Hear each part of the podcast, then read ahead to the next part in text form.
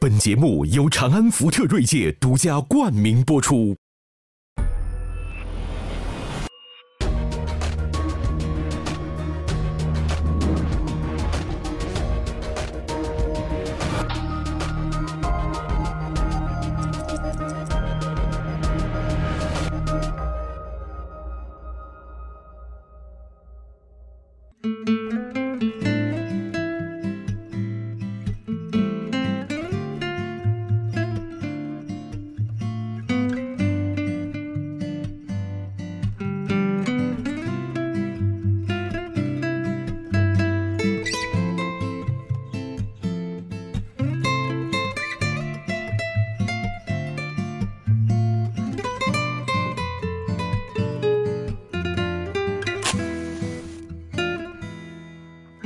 老师一来，你看不是断香就是断火柴。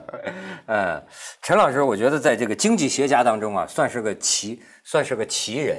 呃，我我很早对他就有有印象。你比如说这个陈老师，我那天看见他给他女儿写的一封信，我觉得这呃，您您是两个女儿吧？嗯，对，是都在美国。对，现在是什么情况？现在一个是呃，两个都大学毕业了啊，一个在旧金山工作，啊，工作两年半了哈啊，另一个呢是在北京，在北京工作，哦，回来半年了，工那跟您在一起吗？啊，我在香港，他在北京呢，对，所以对，散在三个地方，嗯，我觉得他这个信呐、对我有点感动，而且我觉得这个信呐、今天的这个独生子女啊，八零九零后应该看看，看了应该会感到很安慰。为什么呢？就是我在他这个信里看到一种经济学家的办法，什么意思？他就说啊，说女儿啊，你们呢这个大学毕业之后，呃，当然你们要回来，我们老两口是非常高兴的。但是你们不要为了养我们的老而回来，你们要回来就是因为你们喜欢回来，我们也很高兴。你们愿意留在美国就留在美国，愿意找什么男朋友就找什么男朋友。他说：“你们不用担心我们老两口，因为呢，我们现在买了养老保险。”老年的长期护理的保险，还有什么投资了基金，什么老年的基金，我们已经把我们的这个晚年生活，哎，我们可以去养老院，我们也可以请长期雇雇这个长期护理，我们都有钱，所以呢，你们是自由的。哎呦，我觉得这是给子女最好的礼物。我觉得，就是父母自己能照顾自己的时候，真是对子女最好的礼物。当然我知道说起来容易，做起来哦这个还是我我主要是觉得像像我现在五十五了哈，我我能够感觉到就是说呃自己啊越老了以后，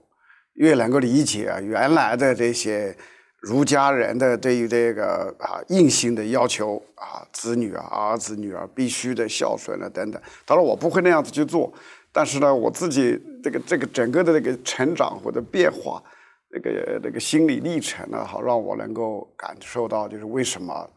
你比如说我们以前做了很多的问卷调查，在中国，越是年龄大的，越对于这个子女是不是听话呀，是不是可以有自己的个性啊，反应很强烈。嗯啊、反应很强烈，反应很强烈，就是要求子女不不能够有选择，必须的要孝顺父母，要照顾老人啊。当然，我后来想哈，这个里面确确实有实际的利益冲突嘛哈，因为年龄越大的人，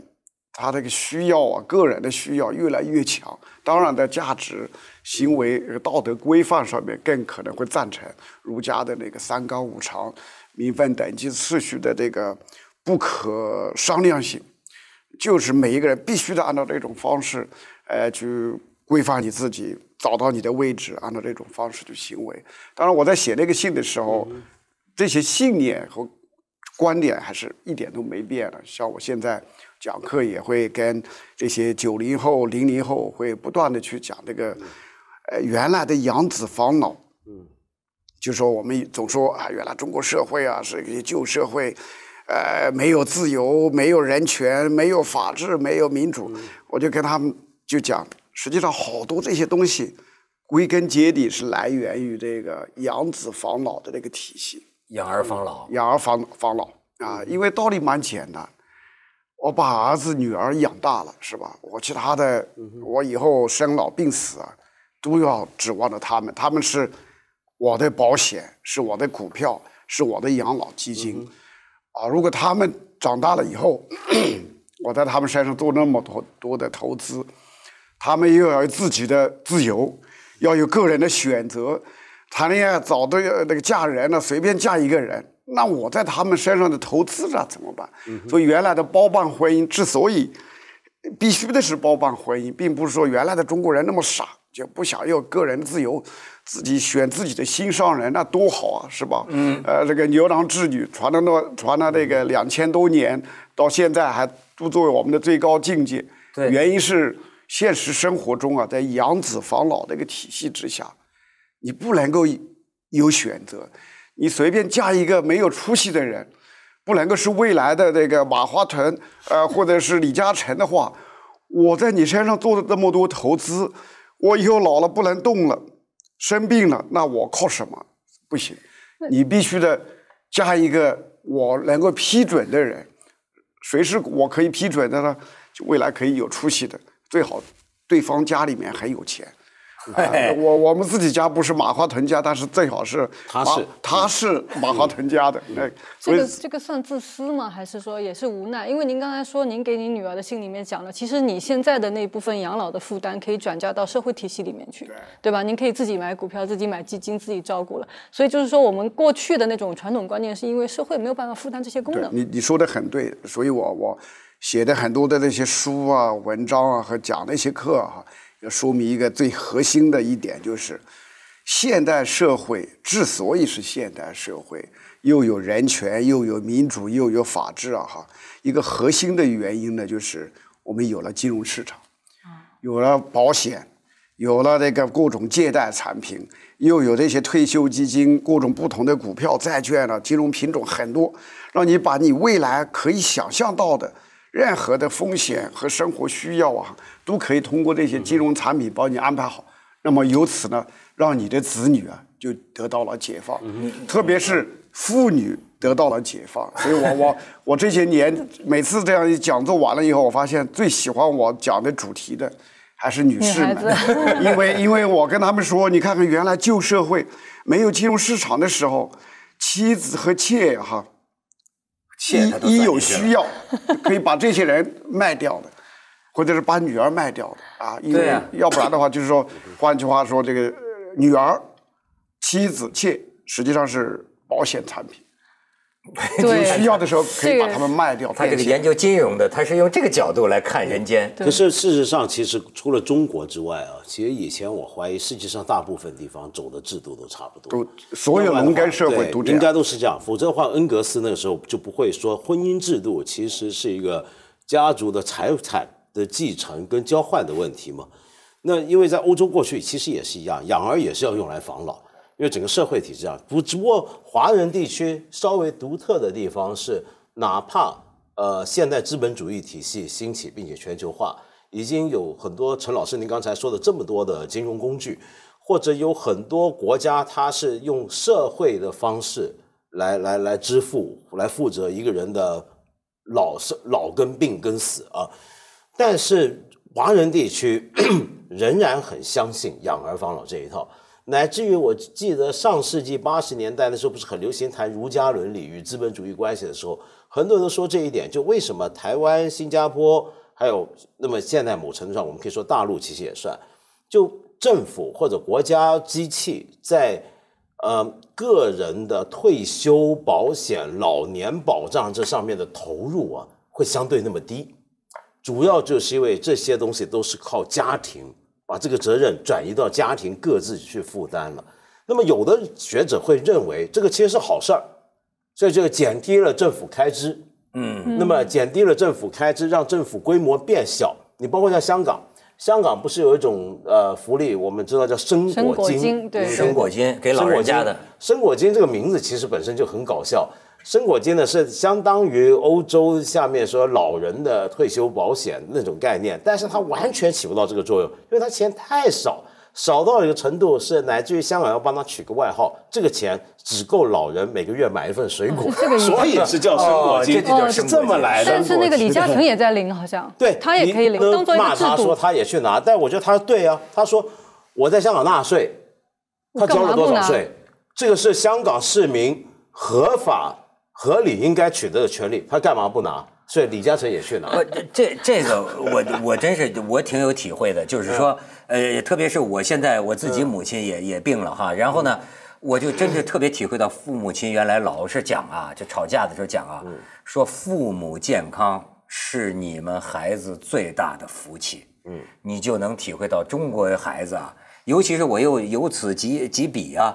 就这个独生子女啊，就我一想，这将来四个老人。接连病倒的话，我的娘啊！你说他怎么弄啊？他这简直是没有呃，而且这个里边会有多少就是人间这个感情的这种撕扯？你知道过去有些话说的很寒凉，对吧？久病床前无孝子，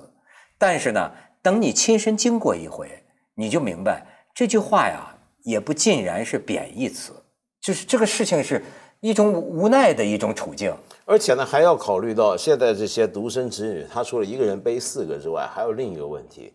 就他们有没有自己有没有小孩？现在我看到很多八零后、九零后，其实他是不想生小孩的，或者生的少了。当他想想看，那是什么概念？就是说他要养着上面的老人，然后现在我们还要注意一点，人均寿命在延长，也就是说，他这一辈人，其实从我这一代就开始是这样了，我们养父母。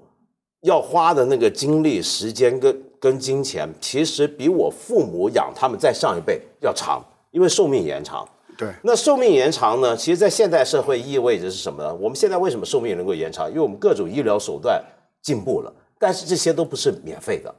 那你这个钱又多了。好，那往下看，假如你自己没有小孩，那还包括包括什么呢？那你就要为自己，等到你变成父母这个年纪，你也要做打算。所以你要做几重的投资，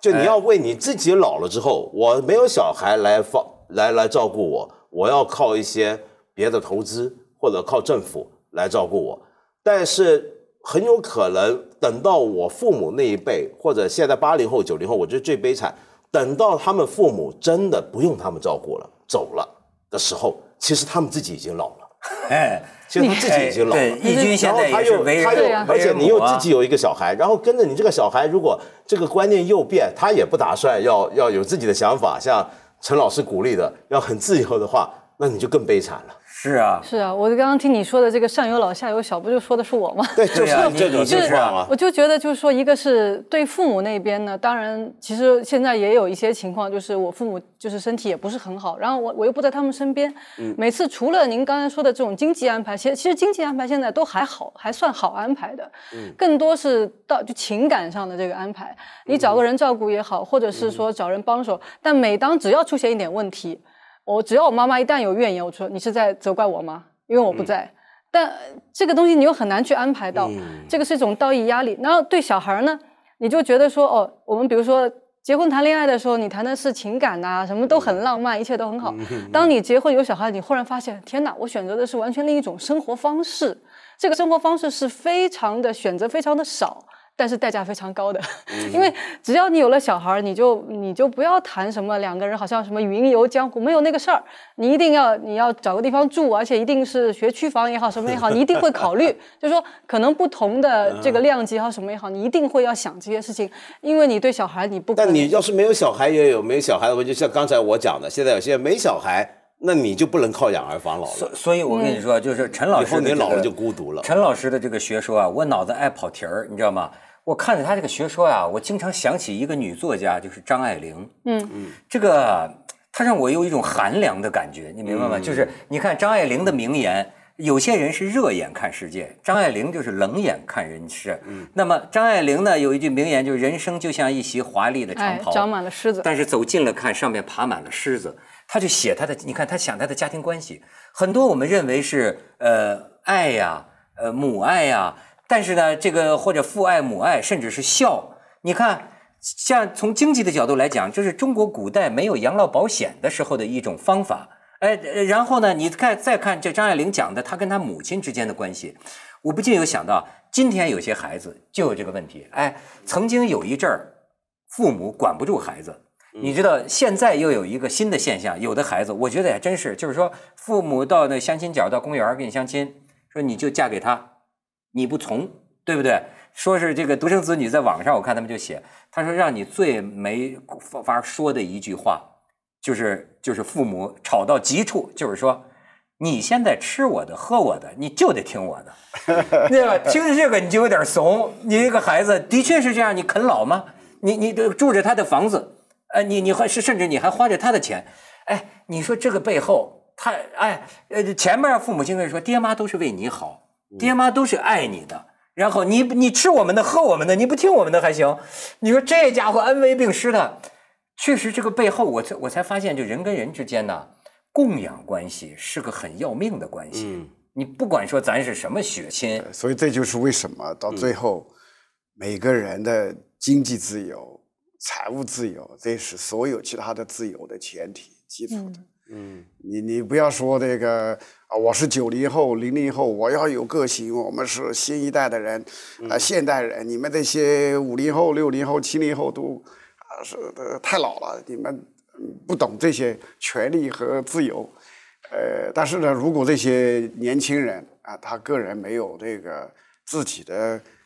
呃实现自己的财务自由、经济自由的方式，到最后。那当然，父母要你怎么样？哎，但是必须得要。您这我我我听这个您的信，我还有一个疑问呢，就是你比如说，我记得原来林语堂就当年那个时候民国的时候，林语堂歌颂中国，他从西方来的，他歌颂中国，他觉得西方的老人也许可以在养老院怎么样？他说，但是永远也比不上中国的老人。四代同堂，儿媳妇见了他也得问个好，那种家庭的温暖。我那那就比如说像您说的，您的两个女儿，假如真听了您的这信里说的了，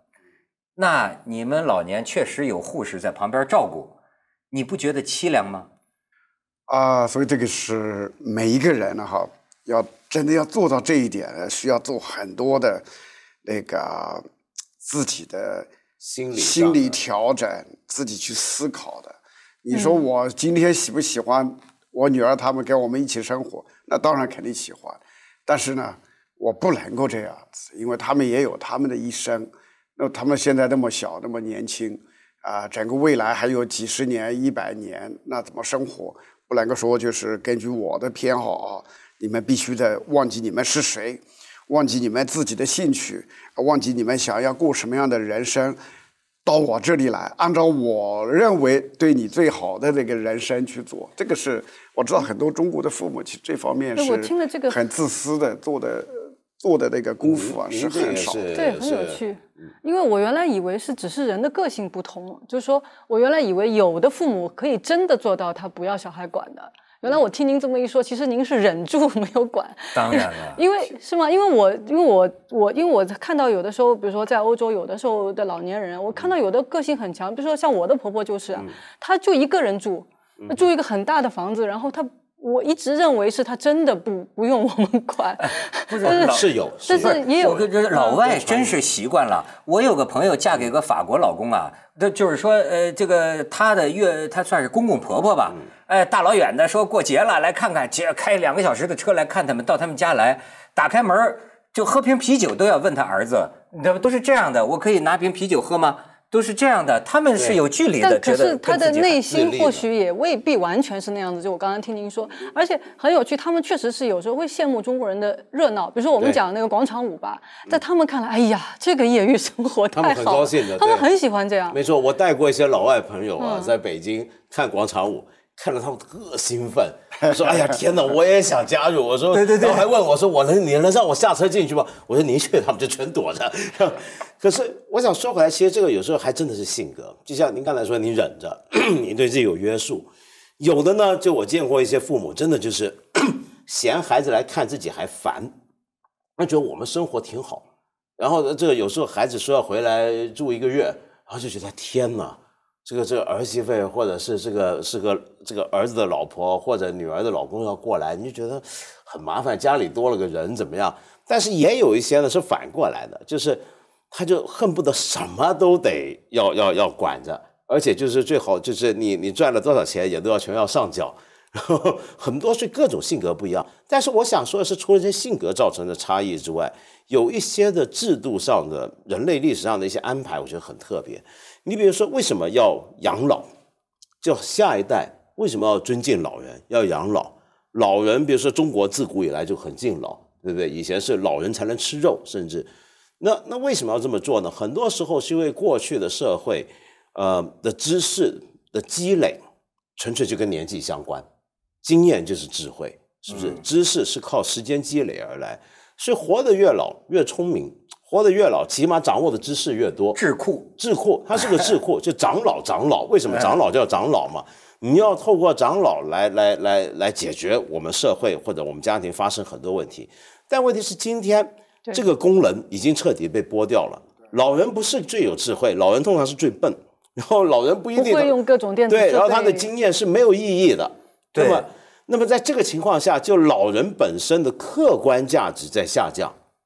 那这个时候就会出现一个问题了，就是会不会出现一个弃老？会不会又重新出现？我们残酷的讲，因为历史人类历史上也出现过一些社会，就对他来讲，老人的经验价值并不是太重要，因为这个社会环境太恶劣，条件太冷酷，就像游山解考那样。嗯，所以呢，他们社会发展一个习惯，这是一个真实存在过的做法嘛，就把老人背上山等死。等死。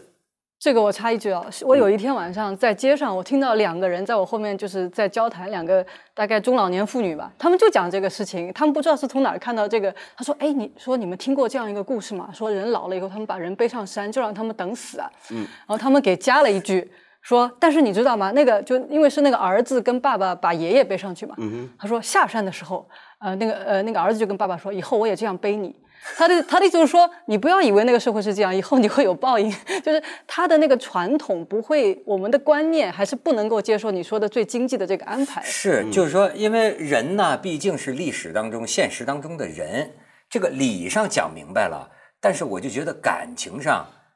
哦，这些今天的这这这些，实际上刚才呃文道讲的这个是也让我呃带出了我另外一个想讲的一个意思。实际上，人类不管哪个社会、哪个人种呢，哈，他有的那些风所谓的风俗和这个习惯呢，哈，都是这个被生活环境啊这个逼造成的出来的，造成的。哎，因为他们发现这是对于他这这个群体来说，对他资源那么有是限的话嗯对，是最好的一个一个一个安排。如果换成像现在产能过剩了，然后金融市场又很发达了哈，那么整个的这个格局和这个这些文化的这个呃规范呢，也会发生很大的变化的。人类历史一直是这样子走过来的，所以这就为什么我也经常说，我们中国人总说啊，中国文化就必须得是这样子，只能是这样子啊。就比如说《孝经》啊，还有这个杨子方老等等这些，实际上我一直就跟他们说，没这回事儿，就历来就不是这样的，一直在变的。根据这个新的生活啊、环境啊、新的这个机会啊，都会每一个人都会发生很大的这个变化。对，而且呢，他这个还会跟你，而且我们可以放心的就是，你刚才说到是不是忍得下心，人有人有长情，比如说背自己的爷爷、背自己的爸爸上山，在雪山里头等着冬天来了，大雪封山，他就死在里头，其实是忍得下心的，这不是残酷，而是什么呢？如果这个社会真的有这种需要的话，这个社会会有相应的信仰产生，比如说相信山上有山神，这个山神是专来接老人走的。然而谁家呢？要是不背这个上去呢，这个老人在平地呢也会遭报应的。他会发展出一些这种信仰来合法化整件事儿，让所以让所有人都做得心安理得。这就是所谓的这个向死而生嘛。嗯，但是呢，你说话你到了这个现代社会啊，我觉得这个就很难，因为现代社会呢，其实这个人呐、活的是越来越娇贵了。嗯，你要比如说在战乱年代，那生死就没有什么说的，还有什么养老的这个问题。嗯嗯。但是其实那天就像陈老师说的一样，今天的很多问题，你从另一方面看，恰恰是啊，社会在变好。嗯，再变好了呢，人的这种需求，哎，养老送终、善始善终、全了孝道等等，而且包括父母亲之间的感情，你这种啊，就是、怎么说呢？你你比如说，我就觉得今天的中国的这个父母亲，其实你比如说北大的钱理群教授，我发现还是像您这样一些，嗯，有文化、有自己的读书生活，就其实他有自己的精神生活，他可以说我住养老院去。我不需要孩子，对吧？孩子爱来就来，不爱来没关系。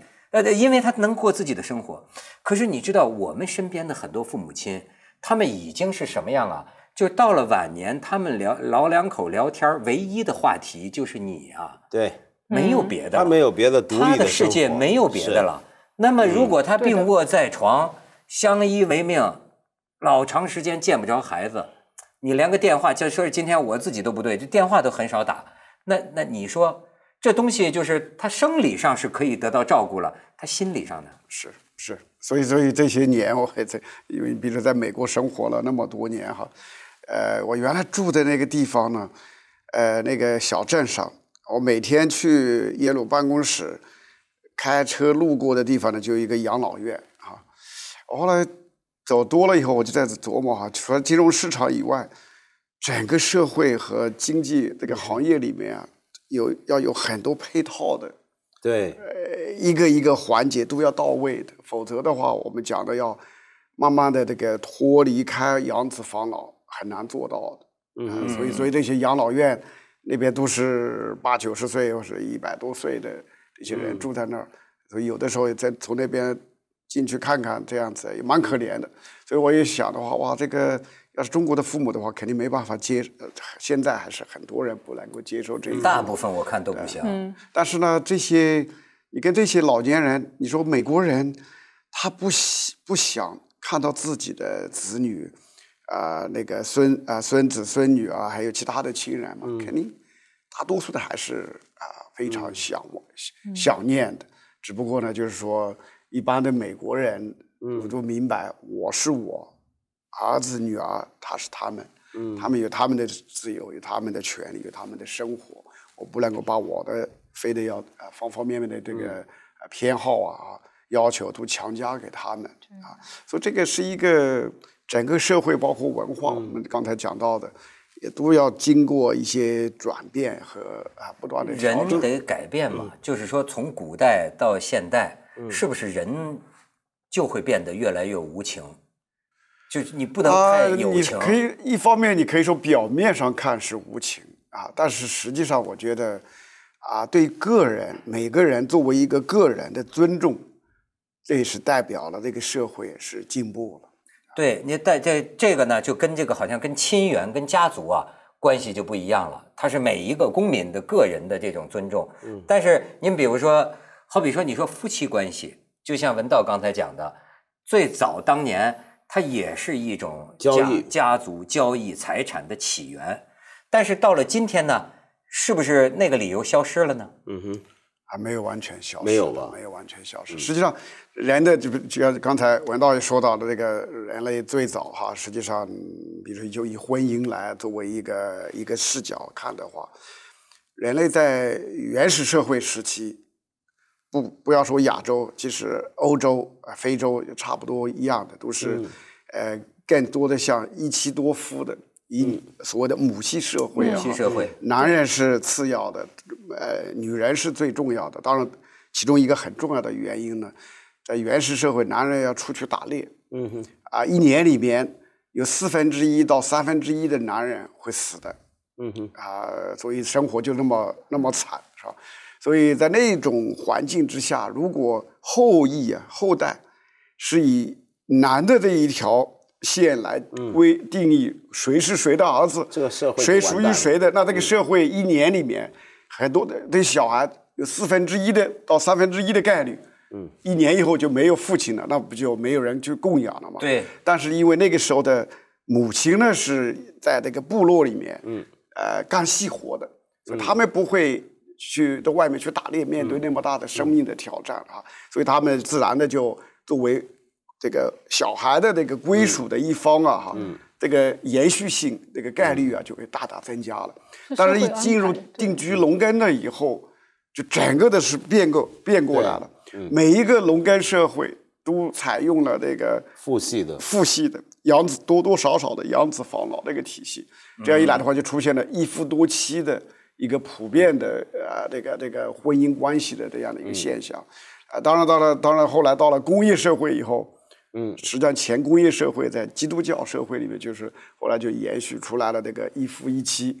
所以，所以这个是一个一个从那个产业结构的那个变迁，构嗯从这个变产业结构变迁的角度来看一下那个人类的这个夫妻关系和家庭里面的那个权力结构。那个呃带来的这些变化，实际上是蛮有意思的，也这也可以帮助我们理解为什么今天中国社会啊正在经历的互联网时代的这个转型，让呃进一步往服务业转转移更多啊。实际上对这些对于家庭里边的关系，慢慢的会产生很大的对变化。，这样你们女士在家里地位越来越高。其实也没有，我觉得可能是在家里面，很多社会它表面上看上去男权非常非常占主导的这种社会，女人在家里其实都还算有地位的。比如说您刚才说到后来变成那个一夫多妻嘛，比如在在中东那些那个游牧民族，他们很多时候他为什么男的可以娶多妻，是因为战争有很多的寡妇。最开始是因为要接纳、去安排那些寡妇，所以婚姻制度是什么样子，基本上是一种社会安排。就这个你你社会怎么怎么你就你怎么去安排这些人？那其实即便是那样子，就是在多妻的那种家庭里面，那女的还是挺有地位的。她枕枕边风那些吹吹还是可以，就家里事情还是归她管。那相反，就在一些看上去好像男女挺平等的社会，但是女性在家庭之外的地方，在职场，那玻璃天花板还是很严重的。没错，对，我听到有一些中国的就是经商的人，他们就说嘛，他们就是出去就谈判啊什么，就发现哎，对方的公司常常是这样子，一个男的老板。然后呢，那个男老那个男老板未必是最聪明的，而且往往是不是最聪明，但是旁边的一个女副手，那个人一定是最聪明的。就通常他就说我要跟他谈一件事情，要跟那个女副手先说，他一定记住所有的事情，很非常有安排，哎，会有这样一种格局。对我很有这个经验。啊，咱们去一下广告啊。长安福特锐界圆桌派广告回来接着聊。我们呈现的高品质舒适座椅，来自背后的无数次科学模拟测试。二零一八新锐界新成就，福特竟无止境。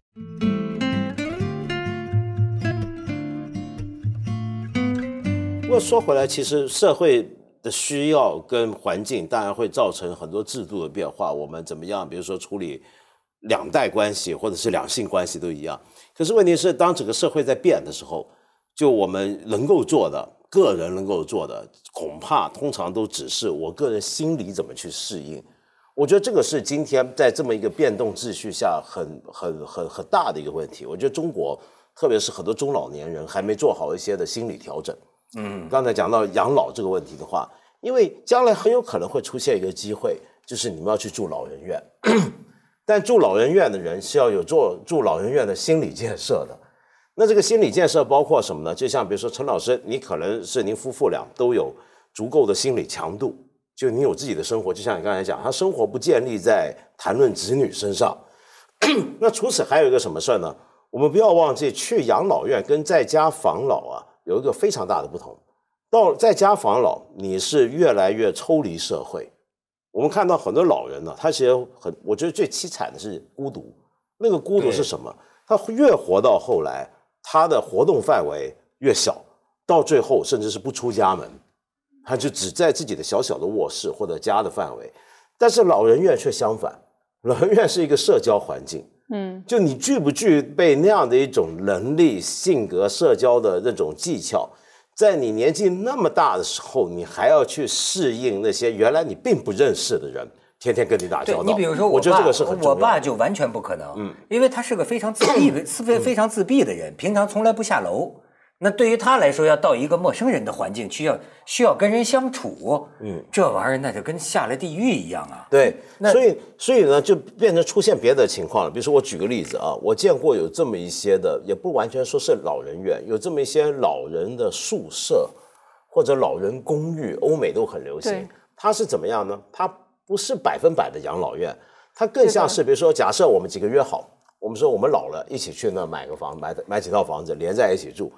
是你是跟其实是跟一群朋友共同老，哎，然后呢，我就我们也见过嘛，我们在你瑞士很多这种，我常见到其。实里面也蛮凄惨的。对，当然，但我见过那些很搞笑的，我真的见过七老八十的十来个老人，然后坐着车开着车去旅行，这这这这就是我一问，原来原来都是一起住那种地方的，或者住一个养老院的，可以的然后一起其实是可以的几。个老哥们儿坐躺椅上，对就刚才尿了几滴啊？哎，今天今天尿裤子换了三回。你比如这让我想起来，我们其实中国自古以来也有这种安排。比如说，就举个例，像我我自己的祖籍啊，我的老家是广东顺德。我们顺德有一些风俗跟别的地方不太一样。首先，我们有一种人物叫马姐，就是这个叶德娴演徐安华那个电影《桃姐》啊里面那个桃姐这种人就叫马姐。马姐是什么呢？她就是像现在很多人请呃家里面的阿姨一样，嗯或者香港的菲佣保姆一样，她是职业的。而这种职业呢，在我们老家呢出来这种职业，它有个特点，他们一般都是一一辈子不婚嫁终身不嫁啊，终身不嫁，所以他们有个名叫自梳女。自梳哦对，自己这个自梳折磨的那个啊对自己梳头发自己梳起来，然后他们叫梳起不嫁了，就我这辈子不嫁了。然后呢，他们呢不嫁人，那么一直跟着这个打工的这个主人家，但是他们彼此这个群体之间关系很密切。然后他们又有个习惯，就是他们一路帮着主人家打工，然后但是主人家也有义务要给他们一笔钱让他们存着。这个钱存着干嘛？等到他年纪真大了，干不动了，那有的主人家就是万一出了像刘德华这样的少爷，哎，他想养，那当然很好。但要不然的话呢，他们就退休，退下来怎么办？他拿他身一直攒的那笔钱买一个小房子，然后呢，一般都是马姐是一群的买，然后这种房子呢，我们叫做姑婆屋，就一整排，整条村就是干这个的。然后整条村的人都是一些退休的老太太，然后彼此照应，也算社群呢。是个社群，哎是个其社群。实其实陈老师，我特别想在请教，对。对，对您刚刚说到就是互联网转转型这个服务业嘛，我在想，哎，忽然会不会让老年人的这个功能重新发挥哦？比如说，好多年前我就听说在韩国，他们叫老年人干嘛呢？送送就送快递，因为老年人坐公车是半价嘛，就 反正他们有的是时间。然后现在在中国也有啊，有一些那个 apps，就是你是专门可以找人帮你去排队，好像就是帮你反正去做一些花时间的事儿，因为年轻人没时间嘛，老年人会有时间，这会不会带动一种他们新的角色变化？做快，我相信做快递肯定不是一个最好的 肯定不是骑那个单车了，对，走路都走不稳，那个不要不要说跑那么多的东不西，这个呀。不过你说的排个队啊什么的。当然这肯定最最是可以啊最好还是有别的办法吧。嗯比如像我，我原来不太习惯的，就是在但是在香港看到那么多的这个男的女的七十几、八十几，还嗯开出租车啊，或者是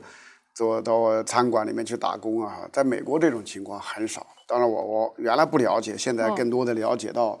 香港的这个退休、这个养老的这方面的保障。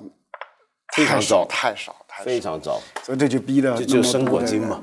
那么多的人就被逼的这个，嗯，不说这个话题了。嗯对，但是您说像这个啊，这个是不是经济关系的这个改变，会导致传统家庭关系的很多改变？你比如说，你像你刚才讲自梳女，嗯，这就是一种它也特殊经济对结构下形成的一种自梳女是哎的，也就是说，我们能不能这样想，就是说人类啊，所谓的这种家族啊、婚姻呐、亲戚啊，所有这些制度都不是什么天经地义的，当然不是，当然不是，不断变的。一直在变，一直在变，所以有可以预期将来，哎，陈教授，您有预言吗？它会变成什么样？你比如说像您刚才说的，哎，我我说句这个这个呃比较低低俗的，就是说我老发现呢，谁养谁这事儿很重要。就比如说，或者说夫妻两个，你说白了就是谁挣钱多，谁挣钱少，这个事情啊，潜移默化的就有影响。那您比如说现在基本上倾向于像您说的，女性地位高涨了，那么这个婚姻呢，我们同时也看到不稳定的因素越来越多。那您觉得将来，哎，那天我有个同事还给我讲，就是现在为什么不稳定啊？叫今天的社会啊，男的不缺性，女的不缺钱。这个，那那您觉得这种传统的这种这种婚姻关系，将来会会变成什么样呢？嗯，肯定会发生很大的变化，实际上已经变化很大了。本来我们说的哈，就像就像那个呃那个呃黄梅戏夫妻双双 讲《把家还》里面说的哈，你耕田来我织布啊，我挑水来你浇园，实际上那个意思很明确，通过两个人结婚。成立一个公司一样的，啊你发挥你的对你发挥你的优势，我发挥我的优势，这样一来的话，是通过这个组合啊，把这个产出可以最大化。比 单个去做要高多了哈。对，但是这方面的那个经济功能呢，也是有这些公司啊，这个公司那个公司都取代了，所以这个也没必要通过婚姻来完成。还有一个最后一个呃很重要的功能呢，就是就是我们前面说的养子防老的一些风险保障功能，生老病死的风险保障功能，这些也都是越来越有金融市场和这个养老院等等这些行业啊取而代之了。那到最后的话，可能有的人说，那结婚不结婚，呃，这个这个这个这个性关系是不是可以稳定啊？哈，那现在的话，好像尤其问中国男人啊，或者中国女人，会可能会说啊，这个用得着通过婚姻来解决这个问题吗？嗯，所以到最后想一想，对，到最后每一个人？每一个人都会发现呢，最后还是自己是最靠得住的。好，哎呦，这将来所以所以这个就回到这个原子，那个这个个人这个原子，对对。最终咱们都是孤独的星辰嘛。我不过我觉得这个一切都在离散嘛。可是我觉得好像那个传统的价值观，它的惯性还是很大。有时候，比如说你说那个女的的收入比较高的那种家庭啊，我反正我觉得至少我看到的例子里面，大部分到最后出轨的不是那个女的，不是女的赚钱多表，是那个男的，就是心理不平衡，嗯，就会找小三啊。这这个话可能说的有理由了。这个话说的太绝对，但我自己看到过，真的是这样例子，就是有你你很奇怪的，我觉得以前我们说啊，比如说你婚姻或者你找一个人谈恋爱或者是结婚，我们都说一定要最重要是看人好不好，就很纯洁的那种关系，觉得啊，你如果看一个女的，你只说她漂不漂亮，那你就是这个就不对，你要看人好不好对。看男的也只能说人好不好，你不能看他那个有没有钱。后来我渐渐发现，好像不是这样，他这个东西还不能叫潜规，它就是个真相。是吧？哦，对呀，我也觉悟的太晚了。我后来我发现，哎，真的就是你一个家庭里面，男的，你不要说收入有多高，你至少有一定的体面的工作，有一定的收入，什么，这个对稳定家庭非常重要。嗯哼，就因为这还牵涉到这个男的本身的性格的健全跟尊严。包括他的信心，可是另一方面，再回头讲，我想讲回家庭功能哦。其实你看人类历史，特别是过去一百多年来，我觉得这完完全全就是个家庭功能不断被剥夺，或者家庭角色不断的被削除的一个历史。剥离，对你比如说，举个例子，嗯，在六十年前的中国，其实绝大部分的人出生是出生在家的，在家里生的，以前小孩死也是死在家里的，然后小时候不用上幼儿园的，是家里上学的。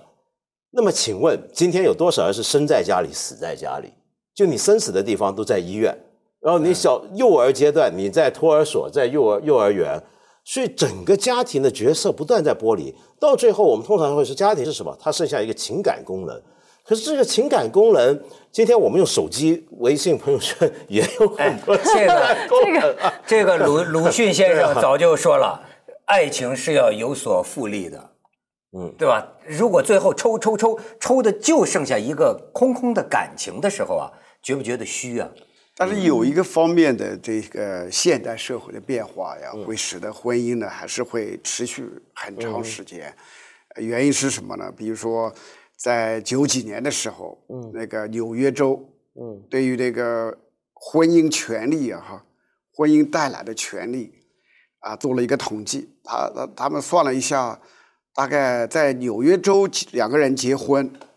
就是这个婚约这一张纸啊，嗯就可以给双方带来一千多种不同的 rights，不同的权利。哦，这个原因的话是什么呢？就是说，比如说移民权是吧？你你你你，或者说美一个嫁给一个美国公民，那你可以到美国移民。对对对，这个养老保障呢，这个呃医疗保障呢，甚至于到那个旁边那个健身房啊，我去登记了，那么我妻子就可以自然的也可以去或者人寿保险，呃，人寿保险啊，呃，在耶鲁大学里面的用使用图书馆的权利啊，那很多了，一千多种啊，哈。所以所以这些利益的面前呢，会使得这婚姻这一张纸啊，还是会有差别但是。你看，就所以说制度是呃人设计的。你现在香港交税啊，呃，对的结婚的人交的税就比单身的人少。有孩子的更少。对啊，他就是这么给你设计的。对所以这个这个制度到目前为止还是在助长，不是说助长了，还是要让你结婚的。维持这个婚姻传统家庭的有些地方的人不结婚是为了省税，好像有一些地方也有也有这样的规定。有中国嘛，这个比如说呃结了婚的离婚的是因为房子的问题，对不对？买多套房子，然后现在还出现一个新的情况，就是你负债是不是一个共同负债？就因为现在有可能，比如说有人会认为离了婚之后你已经离婚了，你丈夫的债你也还在共同承担，那这个如果是这样的情况下，你就要考虑该不该结婚了。哎对，，我刚刚听你们这样说的时候，我突然就是感到，我今天能够坐在这里跟大家聊天，是因为我作为妈妈的功能被学校。保姆，还有什么做做做饭最最极端，你可以叫外卖这些东西所代替。但是回过头去想，就像你说的，这就让我感觉很虚了。就哦，原来我和我孩子之间，我已经不能用金钱或者用任何的其他办法去约束他，我一定要对他好点儿。更多的，你反而要想，我们要多有点爱，好像要虚的东西，情感要反而多一些。这这就是为什么呢？我我以前呃这个写的文章讲的那些东西啊，总要总要强调一点，就是就一旦那个父子或者是父母跟子女的关系啊，不是这种生老病死的这种经济或者保险的关系以后啊，家庭里边的文化和结构会发生很大的变化，因为你喜不喜欢谁，爱不爱谁，这个不是说。哦，就因为我们两个有血缘关系，我必然的就哇就跟你个感情很接近，不一定的，而是要通过自己的努力呀啊，去获得双方的这个了解、认同和这个喜欢、信任啊。这就为什么像我们八十年代的时候，刚刚看美国的那些电视剧的时候。啊，我不知道你们怎么想的。我当时就觉得啊，在美国这些儿子女儿可以叫父亲、叫母亲，可以叫啊名字。对对对对对，我们这个是对对我们中国人来说，这个是不能够理解，很震惊。但是呢，你仔细的想一想的话，他就是通过这种不要称这个啊，因为我是父亲，所以你喜欢我也行，不喜欢我也行，你必须得听从我的方方面面的啊，因为我们只把这个看成是一个天经地义的事。嗯但是在美国社会的话，更多的人会觉得，父母跟子女之间本来就没有这个经济上的这个指望。对啊，那么以后的话，要把这个家庭的感情给他建立、给他巩固住的话，必须得靠真正的平等的哎交流、交往。这这就是为什么你对你的体验实际上对美国回社会对小孩好一点在美国社会大概经历了一两百年，反而真的感情得以纯粹了。可是这也要反小心啊，这个是要学习的。人的家庭关系能够好，或者夫妻关系能够好，感情的发展能健全，不是天然的，是要需要学习的。因为也有很多情况，比如说最近不是有个心理学的说法很流行嘛，特别在美国叫情感勒索，恰恰就是因为这样，哦就是因为你什么都没有了，剩下情感关系，那你怎么来约束你的伴侣，或者你的子女，或者你的父母呢？那就用情感来勒索。情感勒索表达出来，比如说举个例子，因为很想孩子对自己好，但是我共讲刚刚讲这么多关系，我都管不住他了，怎么办？那我就要需要，比如说是我要常常把自己变成一个受害者角色，永远让自己的丈夫、太太、有子女或者父母觉得亏欠自己，哦，有的对吧？永远把自己变成一个受害者，可怜虫，可怜虫，然后使得他在道义上、情感上觉得他是对你的受害情况有责任。那么，然后也演变出很多悲剧，就纯粹的情感关系啊，不容易，这是真的是要学的。哎，这个还真的是啊，就说当解，所以为什么我说爱情啊要有所复利的？有时候呢，咱们现在还觉得，呃，就说是一种，比如说经济上的这种供养关系，但是呢，笼罩了一层感情的面纱，仿佛这样呢还牢靠些。对吧？有里儿有面儿，有里有面儿。但是呢，当抽去了这个里子，或者仅剩下面儿的时候啊，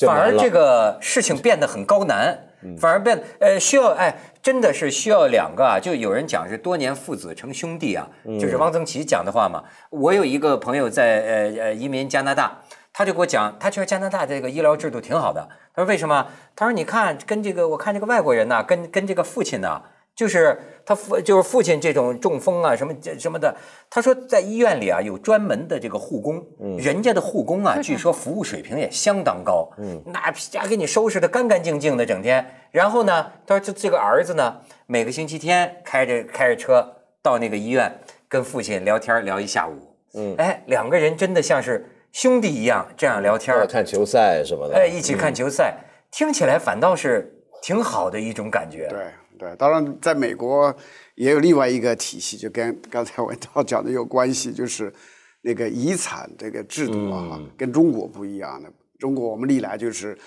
诸子均分啊，就不管那个儿子好不好，但反正只要是他儿子就占几分之一，这个是肯定要保证的。但在美国的话，完全靠那个遗嘱啊，你怎么写？怎么写？所以这个的话，多多少少呢，就是有一点激励。对，只要我还有钱，我还没有我这个，还真是我的那个那个遗嘱上面写的财产是怎么分的，子女不一定知道，所以让让他们有一点激励的。最后一招拿住你，你得跟老爷子好嘛。相互邀功，对对对竞争。所所以，我现在明白了，这个陈教授给女儿写的那封信呢，也是一种情感勒索。谢谢谢谢谢谢谢老师，谢谢谢谢。我去给小孩去洗脑。对。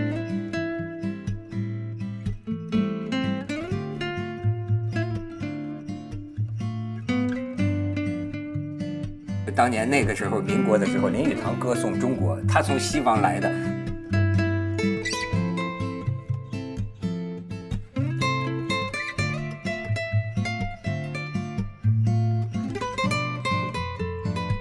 你比如说北大的钱理群教授，我发现还是像您这样一些，有文化、有自己的读书生活，就其实他有自己的精神生活。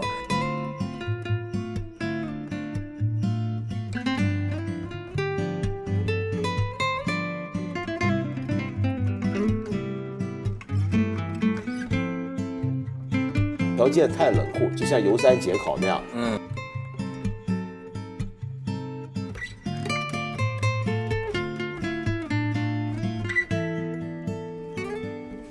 就有人讲是多年父子成兄弟啊，这是汪曾祺讲的话吗？